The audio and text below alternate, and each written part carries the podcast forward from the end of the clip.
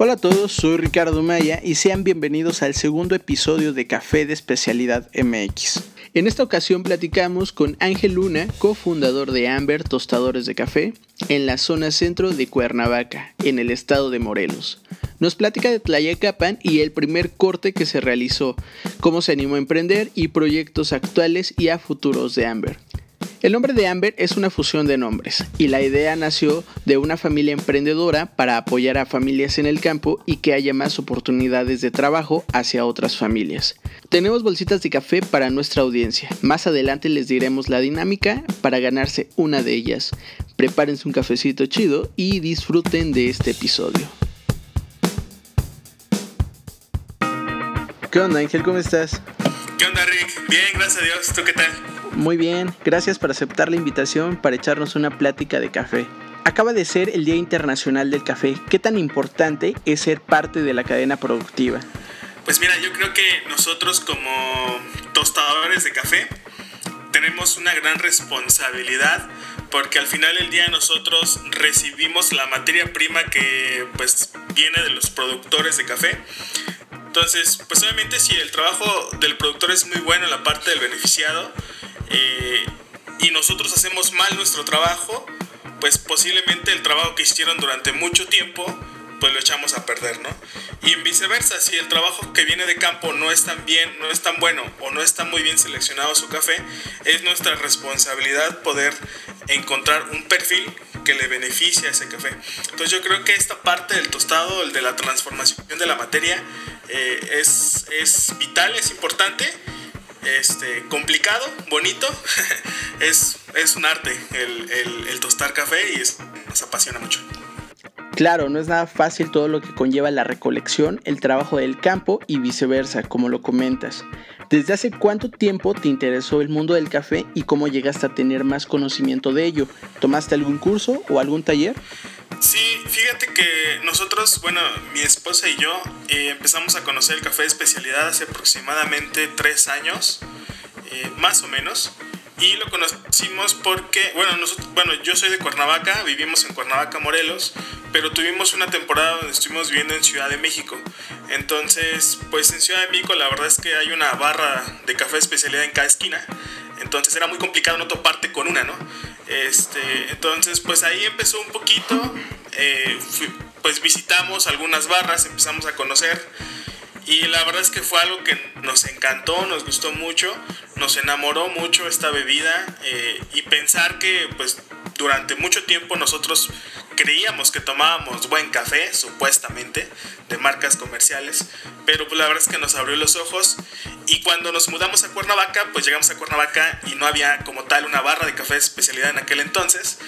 Entonces fue ahí donde nosotros pues vimos una oportunidad, este, teníamos una necesidad de tener un buen café por acá y pues ahí empezó un poquito el, el, cariño a este, a este trabajo, a este, a este oficio y pues sí, tomamos ahí un par de cursos con, con, un amigo nuestro que se llama Alex Piñón, que tiene una barra de café en, en Ciudad de México que se llama Elemental. La verdad es que él ha sido nuestro sensei desde que empezamos en este mundo y pues aún seguimos ahí aprendiendo mucho de él. Qué chido, pues la verdad sí hacía falta en Cuernavaca que vendieran cafés especiales y que hubiera barras de especialidad. Hay cafeterías comerciales y fuentes de sodas, los cuales no se enfocan nada más en el café, y es un poco difícil llegar a lo que estás acostumbrado en, Ciudad de México, que incluso fue un boom hace 4 o 5 años que se abría una barra en cada esquina, pero eso ayudó mucho a concientizar el consumo de café. Morelos limita con los estados de Puebla, Guerrero y Estado de México, tres estados productores que tienen muy buenos cafés. ¿Qué crees que le haga falta a Morelos para que empiece a sobresalir, siendo que es un estado que también produce café? Pues, pues mira, yo creo que aquí lo que hace falta pues son varios factores. Yo ubico algunos. Posiblemente sea como información al respecto, o sea, que haya gente que quiera trabajar directamente con los productores honestamente nosotros hemos buscado aquí en, Morelos, en los Altos de Morelos, eh, contactar a algunos productores, pero ¿qué, hemos, qué es lo que hemos encontrado? Eh, pues un poquito eh, como las puertas cerradas. Creo que ahorita un poquito la cultura del café, al menos aquí en el estado, no está tan abierta como al hacer todo este tipo de cuidados que se necesitan. Entonces, pues prácticamente ya la mayoría de los productores aquí no cuidan sus cafetales, no cuidan sus fincas y pues prácticamente lo venden como café bola o café, este, se podría decir que es un proceso natural, que nada más dejan que se seque el café en la rama, solamente sacuden, juntan y venden. Entonces la verdad es que no hay mucho interés. Yo creo que es lo que pasa, no hay un interés como tal pero también no hay un interés porque no hay información, o sea, no hay información posiblemente al respecto o no hay espacios donde el productor pueda aprender a hacer este tipo de beneficiado, este, o posiblemente sí hay cursos, pero por ejemplo, eh, creo que en Oaxaca hay algunos unos cursos ahí, este, no, no, recuerdo con qué, con qué marca de café están dando cursos para que el productor pueda aprender al beneficiado del café, un proceso natural, un proceso melado, anaeróbico. Este, entonces yo creo que es lo que le falta al Estado, posiblemente un poco desde mi perspectiva, este, pero hay un, bueno, no sé si, si, si, conocías o te había comentado anteriormente, estamos trabajando con una, una pequeña finca en Tlayacapan, Morelos, que se llama La Patrona. Es una finca pequeña, son 4.000 metros cuadrados aproximadamente, y ya se empezó a sembrar café, obviamente pensado en tener café de especialidad. Entonces, hace tres años empezó el proyectito, ya tuvimos un pequeño corte de ensayo, salió como súper poquito, salió como un kilo de café tostado nada más de toda la cosecha. Este, pero la verdad es que fue muy interesante. Entonces ya se empezó a hacer algo y pues la idea es que de ahí, de Tlayacapan, pues pueda ser un punto de referencia en Morelos para que otros puedan aprender a hacer todo esto y pues obviamente podamos ir creciendo como estado. Sí me habías comentado de Tlayacapan, es muy interesante lo que se está haciendo con este trabajo para que más adelante se vayan envolviendo en el tema más personas y creo eso también es una forma de motivar a otros productores para entrar en el mercado. Es un poco tardado pero creo es una muy buena inversión de tiempo y dinero a futuro para ellos. ¿Qué crees que le hizo falta a Cuernavaca para que llegara más rápido el mercado de especialidad, siendo que en Ciudad de México hay un mercado muy grande y no está tan lejos de Cuernavaca? Pues mira, yo creo que este, el hecho de que tomar café ya se pudiera considerar que es una cultura, faltan posiblemente espacios y quizá faltan aún espacios en Cuernavaca. ¿no? Ahorita yo te comentaba apenas, ubico al menos en Cuernavaca tres lugares en donde se puede encontrar y posiblemente degustar café de especialidad, este, de los cuales dos de ellos tienen poquito más de dos años, ¿no? o sea, tampoco tiene tanto yo creo que falta o faltaría o faltó ese tipo de espacios en donde puedas encontrar cafés diferentes y obviamente tengas como eh, pues como barista o, como personal detrás de la barra tengas como esa empatía con el con la persona que viene y viene a preguntar y te dice oye ¿por qué tu café filtrado cuesta 40 pesos y en el Oxxo me cuesta 20, ¿no? O sea, y es empezar desde ahí, ¿no? Compartir un poquito pues cuál es el valor que tiene ese café, eh, de dónde viene, obviamente ya platicar un poquito de la trazabilidad, explicar, tener mucha paciencia. Este, y pues al final del día pues es un caminar, ¿no? No es algo que se va a lograr de, la noche a la mañana, pero sí es un caminar ahí con dentro de todos estos espacios que pudieran generarse donde la gente pueda encontrar cafés y también, también tener diferentes tipos de cafés, ¿no? También cafés que no sean tan caros este, y que sean un poquito más accesibles para las personas y que puedan ahí iniciar posiblemente su, su camino al café de especialidad. Totalmente de acuerdo, el trabajo del barista es muy importante porque no solo preparamos café, sino también brindamos la información al consumidor sobre la trazabilidad y resolvemos sus dudas que tengan para darles a entender las comparaciones entre los diferentes costos que pudieran tener un café comercial a uno especial. Durante la pandemia probé un café natural de Amber. ¿Qué tan difícil te ha sido poder tostar estos granos? Pues mira, yo creo que ha sido mucho prueba y error, este, como en todo. La verdad es que eh, recuerdo hace dos años cuando empezaba a tener mis primeros tostes, eh, pues no, no era tan fácil como pareciera. Y pues la verdad es que fue de leer mucho, fue de estar consultando mucho y apoyándonos de otras personas que obviamente ya tienen un camino recorrido. Entonces, siempre que tenía un café nuevo, cuando nos llegaba un café nuevo, siempre preguntaba, oye, fíjate, me llegó un café natural de esta región, esta altura, esta densidad. Eh, preguntaba exacto, o sea, todos los datos que me pudieran mandar desde el campo a nosotros pues, nos, nos, son útiles, ¿no? Para saber en qué momento entra el tostador, a qué temperatura, cuál sería lo ideal para ese café. Y al final del día te digo, es mucho prueba y error, mucho prueba y error, hasta que podamos encontrar un perfil que le beneficie este, pues al grano que nos están enviando, ¿no? Entonces, sí, sí fue complicado, aún es complicado, no somos expertos, pero pues seguimos pues aprendiendo todo este tema del tostado. No nacemos sabiendo a tostar ni a preparar café, eso es un hecho, pero con el paso del tiempo vamos agarrando experiencias con las pruebas y errores que comentas. ¿Qué o quiénes fueron tu inspiración para dedicarte al mundo del café? Pues mira, yo, yo podría decir que eh, quizá el principal motor o el principal eh, en, en, su momento cuando iniciamos fue el productor, ya que nosotros eh, por parte de, de, una iglesia en donde nos congregamos hicimos viajes a zonas marginadas en Chiapas, donde encontramos familias, pequeñas familias productoras del café, que posiblemente tenían una producción de 7, 8, costales, 8 quintales de café. Y lo que nos comentaban ellos, ¿no? Que pasaba la camionetita y la camionetita les ponía el precio, ¿no? De decir, oye, te pago mil pesos por cada quintal.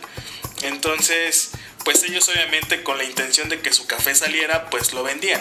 Entonces la verdad es que hay mucha gente que se aprovechaba de ellos o se aprovecha aún en muchas zonas de estas.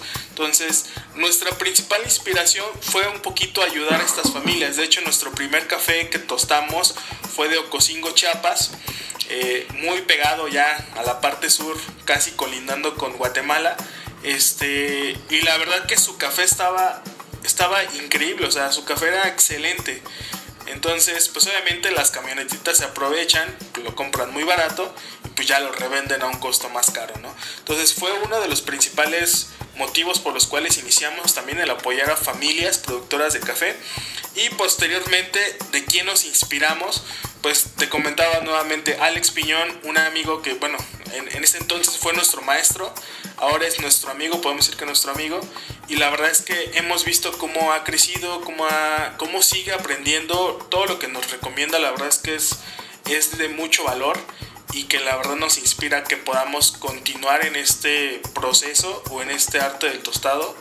Eh, es algo que nos, nos motiva. Y obviamente pues em, empezamos a, a, encontrar a otros personajes en el, en el medio, por ejemplo el campeón nacional de Sonata Tostadores, eh, la verdad es que empezamos a seguir un poco su trayectoria y pues llevando la bandera de México, ¿no? A quizás hasta los, el top 10 de los tostadores a nivel mundial reconocidos, ¿no? Entonces, pues ese también es parte de nuestro sueño, concursar, aunque quedemos en último lugar, este, pues no, no importa, queremos concursar, queremos saber cuál es esa experiencia y pues yo creo que aquí el tema es seguir aprendiendo y seguir conociendo. Tengo el gusto de conocer a Alex Piñón y a Eduardo Juárez de Sonata Tostadores. Les mandamos un saludo. Y hablando de las competencias, es un reto muy bueno para el barista o tostador participar en las nacionales. Y en las mundiales se ha demostrado que poco a poco se ha llegado a un ranking más alto cada año. ¿Qué proceso de café son los que más te gusta tostar? Pues mira, yo creo que igual y los que más me gustan son los lavados. Y va a ser muy chistoso la, la, razón porque honestamente no tengo tanta experiencia con los naturales y los enmielados. Nos, han, nos ha costado un poquito más encontrarle a este tipo de, este de cafés, pero por lo regular los, los, lavados nos ha gustado mucho porque pues obviamente la acidez es un, eh, es un atributo muy particular de este tipo de proceso. Entonces hemos encontrado, ahí hemos jugado un poquito con algunos tuestes medios claros y hemos encontrado acidez, acidez compleja en ciertos perfiles.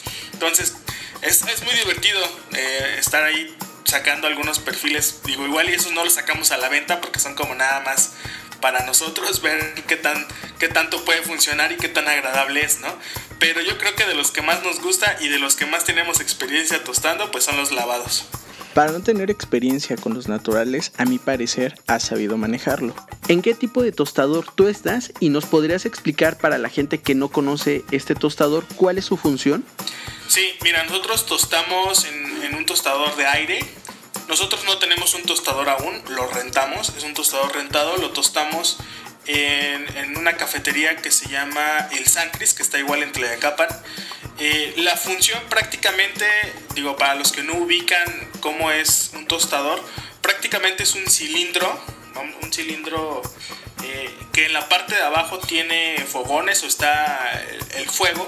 Entonces hay una turbina que genera aire y el aire pasa por el medio del fuego o, más bien se calienta con el fuego y hace que el café que se introduce en el cilindro por la parte de arriba empiece a moverse, eh, crea un flujo de aire. Entonces este aire es caliente.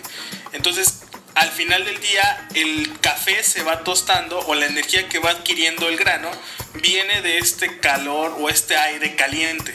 Entonces ya es un proceso en el cual dependiendo del perfil que tú le quieres dar es el tiempo, es el control de la flama, es este pues hay más, más este, parámetros que se, que se buscan ahí para poder tostar, pero en general ese es como el tostador, ¿no? Es un cilindro que se va tostando con el aire caliente que genera una turbina.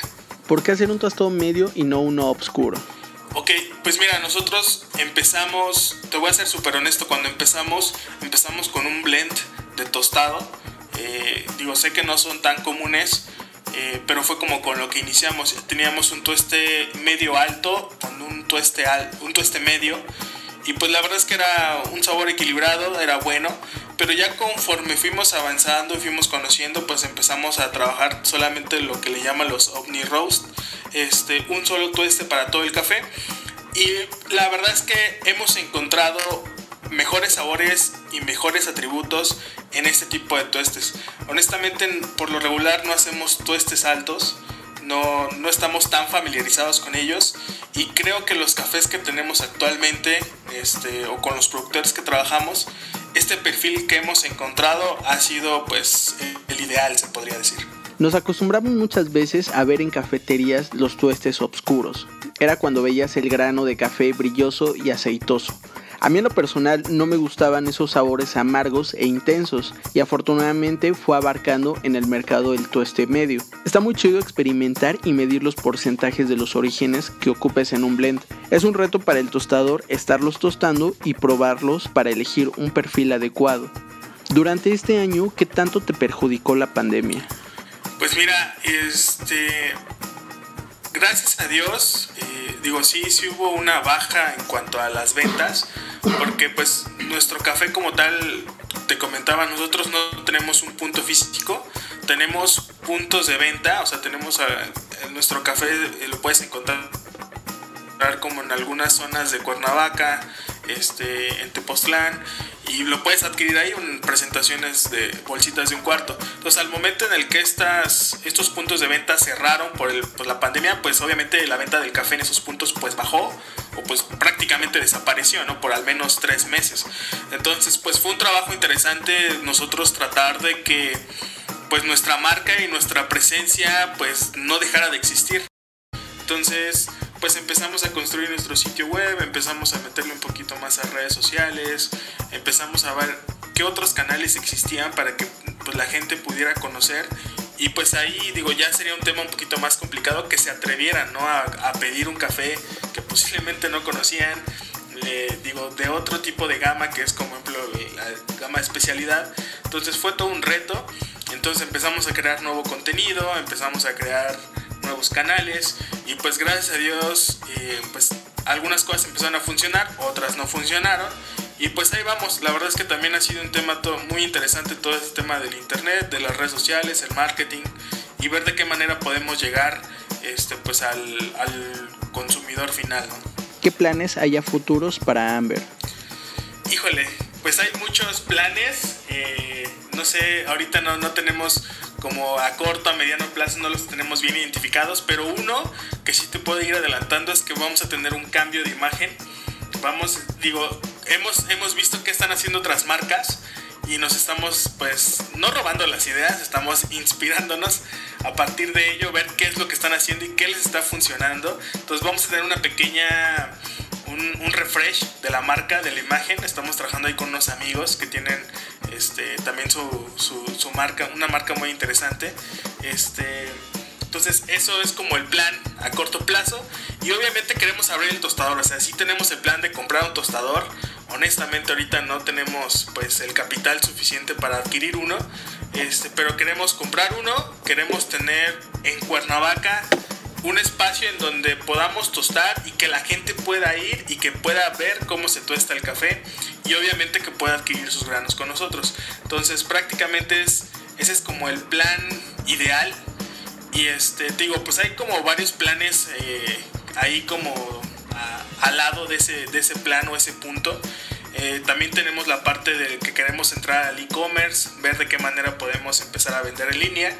Y pues también, este, pues al, igual que, que, tu programa, eh, pues estamos ahí lanzando una propuesta de podcast con la misma intención de generar contenido y que la gente nos pueda pues eh, encontrar, ¿no? Lo de ahorita es llegar a más personas virtualmente y crear nuevo contenido. Y lo de refrescar la marca le viene muy bien, creo que estamos para hacer cambios distintos, siempre innovando. ¿Cómo te podemos encontrar en las redes sociales y en el podcast? Ajá, estamos como Amber Podcast, así tal cual Amber, A-N-B-E-R, Amber Podcast. Ahorita solamente estamos en Spotify y en Google Podcast. Creo que iTunes no nos quiere porque no nos ha, no nos ha aprobado la solicitud para entrar a iTunes, pero nos pueden encontrar por ahí. También pues algunos episodios los vamos a, subir a nuestro canal de YouTube. Igual nos encuentran como el canal de YouTube se llama Café Amber. Entonces, pues vamos a estar ahí publicando en nuestras redes sociales. Estamos en Instagram, en Facebook, en Twitter como arroba Café Amber. Ahí sí nos encuentran con ese arroba. Y pues estamos ahí a la orden. De todos modos vamos a dejar los links en la descripción de este episodio. Y bueno, si vienen a Cuernavaca, incluso te pueden contactar por redes sociales para programar la entrega de un café tostado. Sí, es correcto. Ah, trabajamos con una pequeña empresa aquí en Cuernavaca para las entregas. Entonces, este, pues si andan por acá o igual y van, saben que van a llegar en algún momento y quieren probar el café, este, igual que nos manden un mensajito y con todo gusto podemos ahí tomar su pedido. Te agradezco mucho habernos compartido tu experiencia en el café. Y ya para terminar, ¿cuál es uno de los mejores consejos que te han dado y la recomendación que le darías a los consumidores de café? Ok, el mejor consejo que me han dado, yo creo que es el sigue aprendiendo o el sigue capacitándote, ¿no? Yo creo que es algo que desde que iniciamos en este mundo ha estado presente y que siempre vas a encontrar algo nuevo que aprender, o sea, y más en el tema del café, ¿no? En cuanto al tostado, en cuanto a la preparación, en cuanto al origen, o sea, siempre va a haber una y un millón de alternativas nuevas que tú puedes estar aprendiendo. Entonces es como el consejo que me han dado y que la verdad es que nos ha funcionando mucho. Nos gusta capacitarnos, nos gusta leer, nos gusta probar nuevos cafés, que también es muy interesante el, el estar entrenando al paladar. Creo que es algo que no, no debemos dejar de hacer, ¿no? Y consejo a las personas que compran café en grano, pues eh, yo lo que les recomendaría es, pues digo, obviamente que si tienen la oportunidad o con alguna barra o tostador local, pues que consuman ahí, ¿no? Que consuman dentro de su localidad, que traten de apoyar y compartir. Digo, posiblemente eh, pues están empezando, tengan poco tiempo o mucho tiempo, pues siempre es complicado, ¿no? El arrancar. Y yo creo que es, es bueno el poder comprar, consumir y compartir también el trabajo que están haciendo otros. Entonces yo creo que eso es como un consejo que podría darles. Y pues que también se atrevan, ¿no? A, a comprar y consumir otro tipo de cafés. Hay ya infinidad de procesos, infinidad de marcas. Y, y pues el experimentar y estar buscando otros perfiles de café también es algo muy, muy interesante.